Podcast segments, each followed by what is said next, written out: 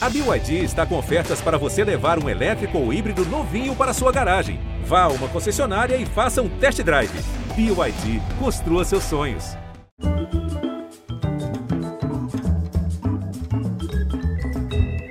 Assim o século XXI se apresentou, com fogo vindo do céu, aço derretido, gritos de dor, corpos se jogando no vazio, tudo seguido pelo silêncio dos cemitérios. Num instante, a realidade desmoralizou, datou e superou toda a ficção do mundo. Para os que estavam perto, foi o horror imediato, indizível. Para os que testemunharam pela TV, algo surreal, desconcertante, hipnotizante. Para todos, onde quer que estivéssemos naquela terça-feira, 11 de setembro de 2001, um acontecimento monstruoso de impacto presente ainda hoje. Para boa parte dos habitantes do mundo islâmico, a catástrofe não se encerrou naquele dia. Para milhões de cidadãos do Oriente Médio, ali começava a guerra. Assim como é preciso honrar os mortos e os sobreviventes do 11 de setembro, e também bombeiros, enfermeiros, médicos e voluntários que se cobriram de poeira e coragem, é preciso contar a história dos que vivem e morrem no outro lado da tragédia as vítimas da chamada Guerra ao Terror, que também completa 20 anos e que agora fechou seu círculo histórico com a triunfante volta do Talibã ao poder no Afeganistão. Sete pessoas, gente que nasceu naquilo que o Ocidente chama de outro lado, estão retratadas num livro extraordinário que acaba de ser lançado. O vento mudou de direção. O 11 de setembro que o mundo não viu, da brasileira Simone Duarte. As sete pessoas que têm suas vidas contadas aqui são os afegãos Gawar e Rafi, as iraquianas Faliha e Gina, os paquistaneses Armer e Essan e o jordaniano Becker. Hoje vamos falar com um deles, mas antes vamos receber a autora do livro, a jornalista brasileira que chefiava a TV Globo de Nova York no 11 de setembro e a quem coube narrar por telefone o que estava acontecendo ao vivo. 20 anos depois, ela agora nos conta suas memórias das memórias dos outros. Simone, bem-vinda, querida. Muito obrigada por me receber hoje, Bial. É uma honra. Muito obrigado por estar com a gente. Você agora você mora em Lisboa, Simone? Isso, eu moro em Portugal, em Lisboa. Você, antes de chegar em Lisboa, passou pelo Timor-Leste, né? Trabalhando para a ONU, se não, se não estou errado. Em Nova York, você ficou quanto tempo? 10 anos. Né? Maior parte na Globo, não quer dizer, entre a Globo e fazendo documentários depois que saí da Globo. Sim. Fez anos. aquele documentário muito importante sobre o grande brasileiro Sérgio Vieira de Mello. E que está tudo conectado, né, Biel? Tá, né? 11 de setembro, a morte do Sérgio no Iraque, o que a gente está vivendo hoje no Afeganistão e o livro, né? Isso tudo, é como é. você estava falando, é um ciclo. Muitas vezes né, o jornalismo tem isso, né? as histórias são é, é, abandonadas num determinado momento, ou, vem outras notícias, e aí quando se dá uma notícia nova, é como se fosse uma novidade total, quando é a continuação da notícia de 10, 20 anos atrás, às vezes 100 anos atrás. Né? Exatamente isso. E, e, o que a gente mostra, né, quer dizer, o que eu tentei mostrar no livro é justamente que para essas pessoas, tem um personagem do livro que fala: o 11 de setembro americano terminou naquele dia. O nosso 11 de setembro dura até hoje. É, é, o personagem era até do Paquistão, mas isso vale para o Afeganistão que a gente está vendo hoje e vale também para o Iraque. Pra, vale para grande parte do mundo. Simone nunca foi o que a gente chama de repórter de vídeo, ela trabalhava atrás das câmeras. Foi minha editora internacional quando eu era correspondente, foi chefe do escritório de Nova York, e, aliás, o que ela era na época, no momento em que aconteceu o 11 de setembro. Então, a gente não via a Simone na televisão, não conhecia a voz dela. Mas naquela terça-feira, 11 de setembro, os brasileiros que correram para a televisão foram ouvir a voz da Simone, uma voz que dizia coisas inimagináveis.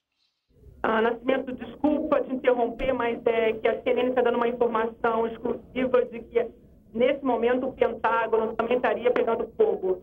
Ah, só a CNN está dando essa informação até agora, mas tem é, relatos de que o Pentágono em Washington estaria também pegando fogo. Se sabe exatamente qual, é o, a, qual foi a parte atingida do Pentágono, Simone? Não, não tem informação ainda sobre que parte do Pentágono foi atingida. Então, os telefones estão sem funcionar, é, a internet não funciona, é, em vários lugares da cidade você não tem como se comunicar. Nós enviamos uma outra equipe lá que não conseguimos comunicar com. Olha, não só, funcionam. só um instante, Simone, para dizer que todo o centro financeiro da ilha de Manhattan aí está coberto a pela torre fumaça. acaba de desabar. Desabou a torre, desabou uma das torres do World Trade Center. Uma das torres acaba de desabar. Era tudo tão inacreditável que a gente via a repórter dizendo: Eu peço desculpa para avisar que o Pentágono foi atingido. Oh, perdão, mas agora a torre caiu. Era um negócio uh, absolutamente inconcebível. Simone, o dia começou, era um dia ordinário. Por que, que a sua voz foi parar no ar e não a de um repórter? Você era a única que estava no escritório? É, só tava eu e a arquivista, que também se chamava Simone. E, e curiosamente, nesse dia, Bial, né, eu estava indo mais cedo para o escritório porque não tinha matéria para vender para o Jornal Nacional do dia. E uh, bem, aí começou tudo aquilo. E eu estava ouvindo agora, né, vendo agora com você. Eu fiquei arrepiada aqui agora, porque eu fiquei 18 anos sem assistir nem ouvir essa transmissão. Durante 18 anos eu, eu nunca me ouvi ou ouvi esse, esse dia. Né? E essa história da desculpa é algo também, em determinado momento, alguém veio no meu ouvido e disse: para de pedir desculpa, porque eu realmente toda hora pedi desculpa. Até hoje não sei porquê, talvez fizesse desculpa por tudo que estava acontecendo. É, e, e, também você percebe como a gente não sabia nada do que estava acontecendo, né? Nós estávamos completamente perdidos. Na hora que o Pentágono, você mostrou aí o Pentágono, na hora que o Pentágono é atacado, que para mim caiu todas as caíram todas as fichas, né? Porque assim, quem é que ataca o exército mais poderoso do, do planeta? Né? Então, assim, ali eu mentalmente pensei, isso é muito pior do que a gente imagina. Permita ler o, o, algo que tem no início do livro, que é você descrevendo a sua volta para casa. Aliás, de onde vem o título do livro. É, Senti um cheiro forte de gás logo na entrada do hall gigantesco, mobiliado daquele jeito impessoal dos altos edifícios residenciais da cidade. Avancei para os elevadores. Apertei o botão do vigésimo andar.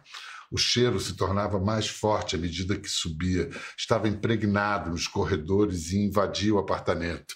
Telefonei para a portaria. Precisava de uma explicação. Foi um dia muito longo, podia estar com alucinações. Não há vazamento, garantiu a voz do outro lado.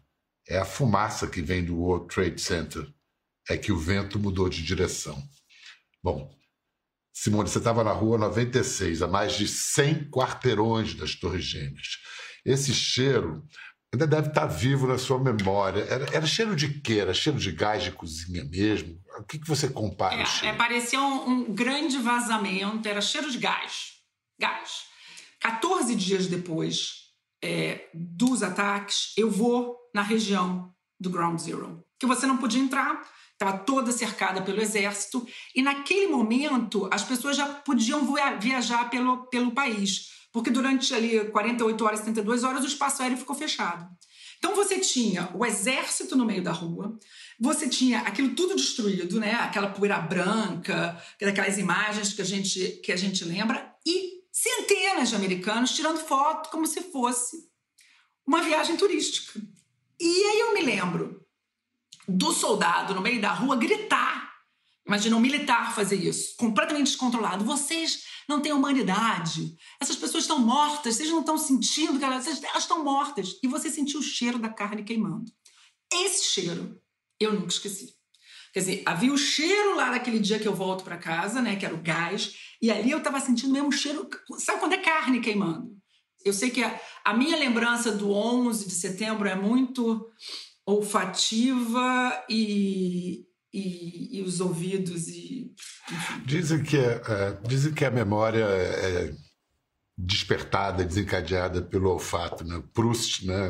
Gosto, uhum, paladar. Exatamente. Mas olha só, Você falando em memórias, você foi, como você diz no livro, na abertura da introdução, você, são as suas memórias das memórias dos outros. E esses outros são sete personagens com, riquíssimos, com histórias que são é, individualmente incríveis e muito representativas ao mesmo tempo. Vamos lá, vamos falar de um que é talvez o mais desafiador, o Ahmed. Quem é Ahmed e, e, e como é que você descobriu a história dele? Armer é um menino que foi treinado pelo Talibã paquistanês para ser um menino bomba. E certamente foi para mim a, a, entrevista mais desafiante. Primeiro que eu, para conseguir essa... Eu entrevistei três deles. Eu entrevistei três jovens que hoje têm 23 anos e na época tinham 13 anos quando foram treinados pelo Talibã e depois, enfim, foram... Então passaram por um processo de desradicalização, né? Que é um processo muito árduo e muito difícil, e hoje estão reintegrados à sociedade, em processo de integração, né? ou seja, demora 10 anos e eles ainda não estão, ainda não tiveram alta, mas já se formaram, discutiam é, comigo Sócrates e Platão, para você ter uma ideia. Enfim, é, e por que foi muito difícil? Porque é você se colocar do lado do. Eu acho que esse livro todo é um exercício de você se colocar do lado do outro. Né? Que nós hoje vivemos o um mundo da não empatia. E a gente tem julgamento sobre tudo, né? A gente vai no Facebook, no Instagram, no TikTok, todo mundo julga tudo em 140 caracteres. E a gente não tem ideia do que é do, do que é a vida dessas pessoas. Assim, esses meninos eram treinados para né? para explodirem é da terra da Malala, para explodirem as escolas de meninas, né? E hoje, né, eles eles entendem, eles não entendiam que estavam fazendo mal. Eles eram ensinados que aquilo era o bem, que eles iam para o céu. Então assim, de repente, esse menino descobre que o que ele está fazendo é, é horrível, é o pior tipo das violências. E passa por um processo de reabilitação. E o que, o que, que acontece? Uma criança. Então, aí ele me disse assim: ah, mas ele era um, ele era um extremista. Aos 13 anos, você não é um extremista. Aos 13 anos você é cooptado, ou você. E sabe o que, que ele fala? Ele falava coisas, né? Eles falavam algumas coisas que me lembrava, às vezes, um menino de uma comunidade muito pobre do Brasil. Ele dizia assim: mas eles chegaram com umas armas que eram muito bonitas, eram maiores do que as que tinham, e os carros deles, e eles faziam caridade, e as pessoas os admiravam. Nesse símile aí que você fez do Brasil, podia ser um menino convocado, um soldadinho do tráfico, né? Mas é. Outro protagonista do livro é o jornalista da Jordânia, o palestino Becker Atiani. Quem é o Becker? Acho que eu tenho que contar primeiro o meu encontro com Becker. Então, eu vou para o tá Paquistão tá em 2019, em março, e estou sentada no ônibus, no ônibus de uma conferência, até de um, de um seminário que eu estava fazendo sobre liderança e segurança. E aí senta um, uma pessoa na minha frente, né? E a gente tinha um esquema de segurança que você não vai acreditar. Eram, sabe, caminhões, homens armados e tal. E eu, essa pessoa sentou, nós sorrimos um para o outro. Eu disse, mas precisa de todo esse esquema? Ele falou, pois é. É, eu já morei aqui muitos anos, aqui é meio, foi muito complicado, eu acompanhei isso tudo. E eu disse assim, ah, ele falou, sou jornalista. E eu nem entendi muito bem o nome dele, porque aquela coisa algazarra no ônibus. E eles, ah, sou jornalista. Eu falei, ah, que bom, porque eu vim aqui, eu queria aproveitar para entrevistar o último jornalista, que era um jornalista paquistanês chamado Hamid Mir, que entrevistou Osama Bin Laden, porque eu estou fazendo um livro sobre 11 de setembro. Aí ele, assim, muito quieto, muito na dele. Ah, mas eu te dou o telefone e tal. Aí falou assim: mas eu também entrevistei o Osama, assim, mas como se fosse assim, algo como. Eu entrevistei ali o senhor da esquina. Ah, aí eu falei: hã? Sim, foi a última entrevista, foi para mim que ele disse que ia atacar. Eu falei: bom, então eu acho que acho que eu quero falar com você. Então vamos incluir o Becker Atiane na conversa. Becker é especialista em Afeganistão, pode até nos ajudar a entender o que está acontecendo lá agora. Welcome, Becker Atiani. Can you hear us? Yes, I can hear you, Pial. Thank you very much for having me on the show, and great uh, to, to, talk to you, Simon, after this uh, time. Yeah, great to have you here. Yeah. So, Becker, we know you were the the one that interviewed Osama bin Laden short before 9/11. Was June 2001, and uh, Osama told you that something big was about to come indicated that a, a big attack was going to happen. Um, did the Western media take this threat as seriously as it should? I guess yes, it was reported um, widely in, in the American and Western media in general. In the media in Middle East, it was reported, but not that widely. But in in the American media and in the Western media, I think yeah, it was really. Uh, I mean, it was covered as a news. Yeah, yeah. Uh, we have so many issues to cover, but I must mention yeah. that you paid dearly for the fame uh, brought by your interview with uh, with Osama bin Laden before 9/11. You were actually kidnapped. Uh, which organization kidnapped you, and how long did you remain captive?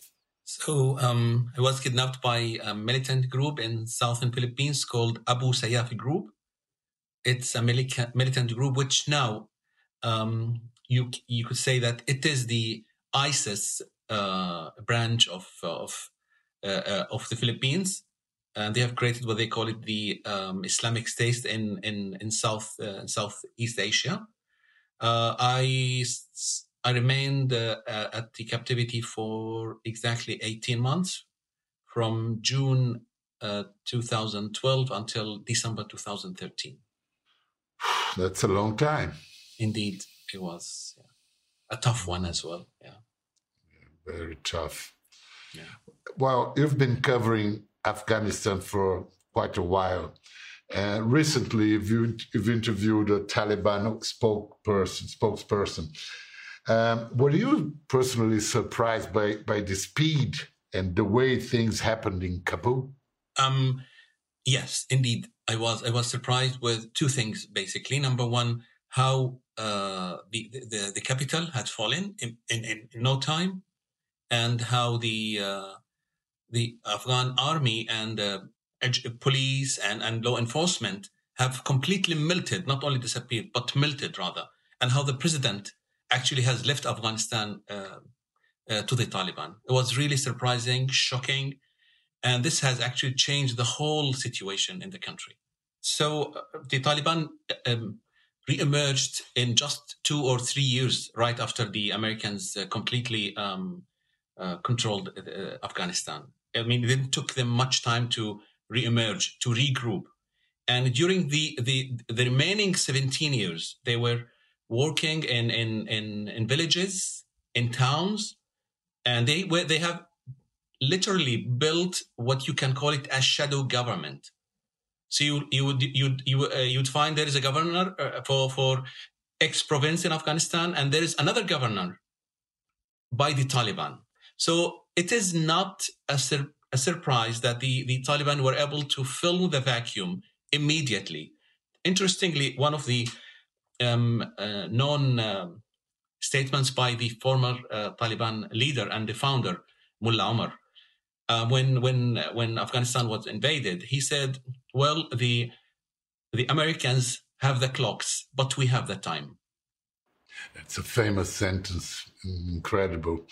Now, I'd like to hear your comments and reactions to to the United States' role in this crisis after listening to President Biden. American troops cannot and should not be fighting in a war and dying in a war that Afghan forces are not willing to fight for themselves. We spent over a trillion dollars. We trained and equipped an Afghan military force with some 300,000 strong, incredibly well equipped, a force larger in size than the militaries of many of our NATO allies. We gave them every tool they could need.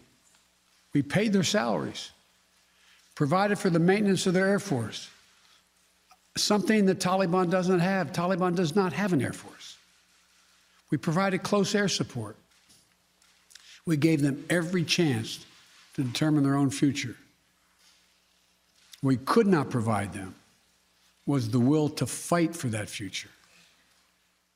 Well, now the withdrawal has proven a consummate uh, major disaster. Um, but nevertheless, many voices say that President Biden made the right decision. Did he have any choice? Well, I think yeah, they have no choice. They have left with no choice, and they have to leave Afghanistan. They have invested 20 years unfortunately, in wrong people and in in only military uh, side of this of this war. Till now, about 15% of Afghanistan only have access to electricity. Corruption is is everywhere in, in, in the government in Afghan. It used to be in the government uh, institutions. Uh, infrastructure was only mainly invested around the main cities. Still, it was not really uh, this much. This money, which United States have spent, went for uh, the the the, the uh, building an army and building uh, the law enforcement and, and fighting the, the Taliban. Simone, a morte do Osama Bin Laden em 2011 teria sido uma oportunidade para declarar mission accomplished, né? missão cumprida. Por que, que o Obama, Barack Obama, perdeu essa chance de terminar a história de, do, do, de 11 de setembro dez anos atrás? Pois é, porque eu acho que há, há uma houve uma resistência muito grande dos americanos e as brigas internas né, na administração americana, uh, uma resistência muito grande em começar a falar com o Talibã. E quando começa a falar com o Talibã, não põe o governo, que era um governo marionete que eles tinham colocado lá, dando rios de dinheiro para o governo e para todos os senhores de guerra, né? como a gente chamava os outros líderes é, antes do Talibã chegar, que eram os maiores corruptos né, da história do Afeganistão. Então, assim, os Estados Unidos cometeram uma série de erros. Obama. Obama, curiosamente, nós amamos Obama, né? É, e, e, e vemos de fora ele como um ídolo, mas no fundo, o período dele na Casa Branca, não só ele passa de 34 mil soldados para 100 mil soldados no Afeganistão. Isso foi uma guerra interna entre o Departamento de Estado, Pentágono, CIA. E a guerra dos drones, né? Que é uma guerra cruel, porque é uma guerra que você não vê, é que nem a guerra do Golfo em 1991, que a gente via todas as imagens verdes. Os drones chegam lá para matar os terroristas, mas matam um monte de gente. E é algo muito questionável.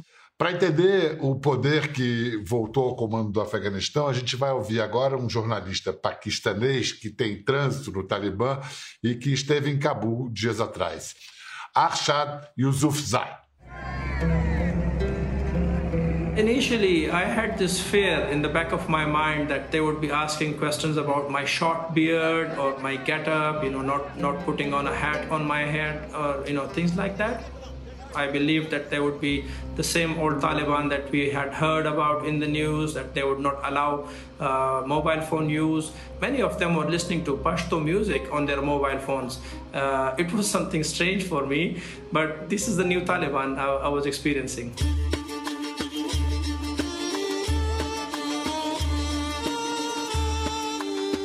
My interaction with the Taliban started in 2009. Uh, our meetings would be in different places around the world.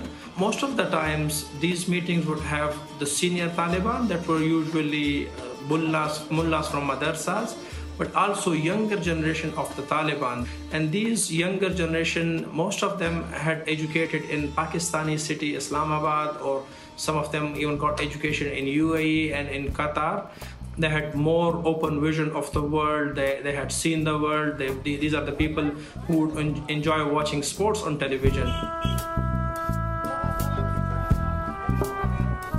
This is one of the biggest challenges now. They need to realize their elders need to realize that to be compatible with the modern world to walk around with people from all over the world they have to bring in the softer version of the sharia. They have to let exceptions and especially you know in girls education and, and allowing people to go to work that includes women as well. My hope is that the taliban the elders they will stick to their promises that they had made with the western world that they had made before the agreements or during the agreements. That is the hope that they would keep their promises. Then there is a fear uh, around the world we have seen and it is an experience that anytime such organizations come into power they keep forgetting their promises. Uh, but if, if uh, i were to tell you my honest opinion i have belief it, the belief is more than the fear that uh, hopefully the taliban will keep their promises. I think that uh, hopefully women would have more freedom compared to the past uh, taliban rule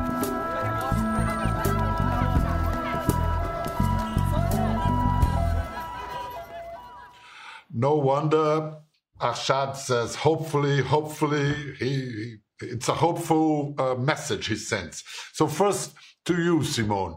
Você sinceramente confia, acredita que as mulheres vão, vão ter condições de vida melhor no Afeganistão com esse chamado novo Talibã? Olha, a gente não sabe, né? A gente não tem a bola de cristal. Agora, é, eu acho que a gente tem que dar um tempo, porque eu acho que o que está acontecendo agora é um, um escrutínio da mídia querendo que alguma coisa dê errado, alguma falha aconteça no Talibã para dizer, olha, esses caras não vão cumprir. E eu acho que a gente tem que dar um tempo, porque eu acho que eles só vão mostrar verdadeiramente o que eles vão fazer quando todos os americanos tiverem saído, né? Quando as tropas tiverem saído. Agora, eles têm um desafio, porque eles podem ter conquistado as áreas rurais, mas uma cidade como Cabul, onde as pessoas viveram esses últimos 20 anos e as mulheres conquistaram é, muitas coisas, ainda que 60% das crianças hoje que estão fora das escolas são meninas. Né? Então, assim, houve uma evolução na, na, na, situação das mulheres, mas não vamos também achar que os Estados Unidos, que não houve violência, 51% das mulheres afegãs, segundo dados de 2017, sofriam algum tipo de violência, o que, aliás, não é muito diferente de outros países não muçulmanos, tá? que também Acho que há muito preconceito aí.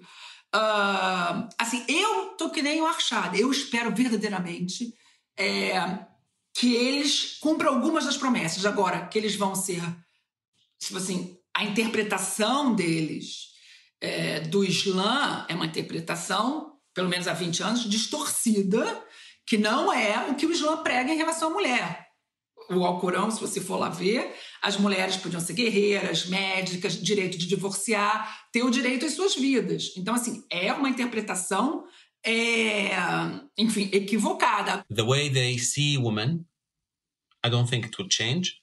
They might give some space, freedom for women to go to offices, to to have education, but not a co-education. No, um, they don't mix with men in offices somehow. Uh, there would be a, uh, still some restrictions. I believe still they would.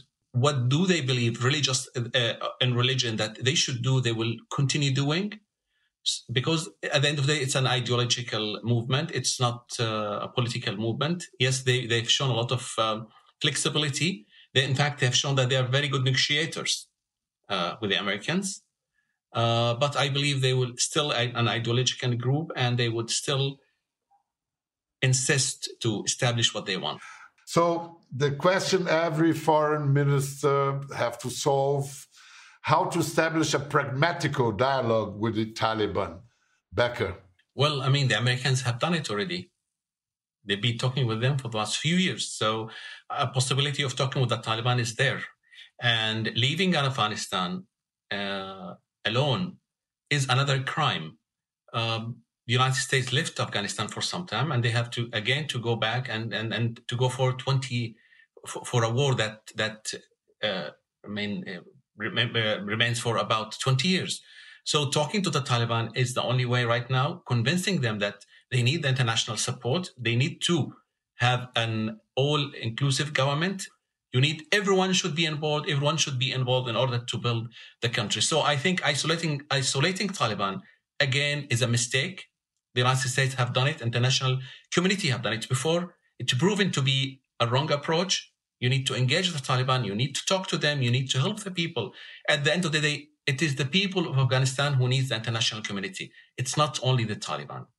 We, we will punish the Afghans if we don't talk to the Taliban, if we don't convince the Taliban that this is the only way to win, to win the international recognition, to, to be part of this uh, international community. Simone, eu essa semana falei com a Gawar, que é uma das personagens do livro, afegã, que mora na Áustria hoje em dia, e ela já estava me falando da hipocrisia né, do, do, do, do Ocidente, que é, é, na Áustria eles não pararam as repatriações, ou seja, um afegão pode ser deportado okay, hoje, na situação que está, porque eles não vão parar com as deportações. E também, é, eles dizem assim, na, na, os políticos austríacos estão dizendo, olha, não, a gente vai ajudar os afegãos sim, mas eles fiquem lá. Então, o que, que vai acontecer? Essa onda de refugiados, que vai acontecer, né? Porque que vai, não, não tem como. É, de novo, a gente vai ver o preconceito, a islamofobia. E eu ouvi da Gaura algo assim muito forte, porque ela está há cinco anos é, em Viena e ela diz assim: eu, se estivesse no Afeganistão hoje, eu não saía. Porque ela diz o que o Becker acabou de dizer, que é, que é, é só nós, só nós é que vamos poder lutar, nós é que vamos poder exigir que eles sejam mais liberais com as mulheres, que eles façam o que eles têm que fazer. E se eu não tiver, se a gente não tiver lá, se todo mundo estiver indo embora, quem é que vai lutar pela gente? Quem é que vai né, exigir os nossos direitos? E ai, me disse uma coisa que me deixou realmente. Ela disse assim: olha, eu estou há cinco anos aqui, não passa um dia da minha vida que eu não me arrependa de estar aqui, porque a minha casa é lá e quando eu puder eu volto. E eu acho que esse sentimento que nós julgamos do outro, né? Que passa por tanta coisa que a gente não tem noção de achar que eles fugiram, né? Uma vez eu ouvi, ah, eles são covardes, eles saíram.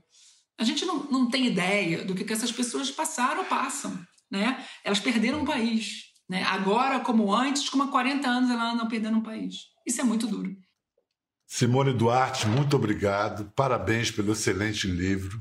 Becker Atiani, thank you so much for your time. It was very enlightening listening to your opinions and views. E eu termino com esse poema lindo da iraquiana Faliha Hassan, que hoje está nos Estados Unidos, em Nova Jersey, deixou o Iraque. E eis aqui algo que, por mais distante que seja essa história toda do povo do, do Brasil, o povo brasileiro pode muito bem se comover e entender do que ela está falando. Quando bebo chá em Nova Jersey como uma menina que escreve poesia sobre um menino que nunca conheceu, meu dia repousa com todo esse desapontamento a contar breves momentos. Lembro-me de minha mãe usando o cheiro das cebolas para derramar lágrimas na cozinha, pela ausência de meu pai, que ganhou a vida guerra após guerra sempre que usou seu cinto militar. Seu desejo era que a guerra fosse apenas um sapato velho que pudesse tirar do pé assim que sentisse vontade e que não exigisse a preocupação com consertos no sapateiro. Lembro-me de meu irmão que costumava perguntar em suas cartas: quando a guerra vai entender que não somos bons em lidar com a morte? Lembro-me de nós há 40 anos. Éramos crianças, tão crianças, com roupas e corações coloridos Bastava que víssemos um balão para cairmos na gargalhada. Lembro-me agora de tudo isso quando bebo meu chá e pratico a solidão. O vento mudou de direção o 11 de setembro que o mundo não viu. Já está em todas as livrarias. Aproveite, é uma leitura obrigatória. Gostou da conversa? No Globoplay você pode acompanhar e também ver as imagens de tudo que rolou. Até lá.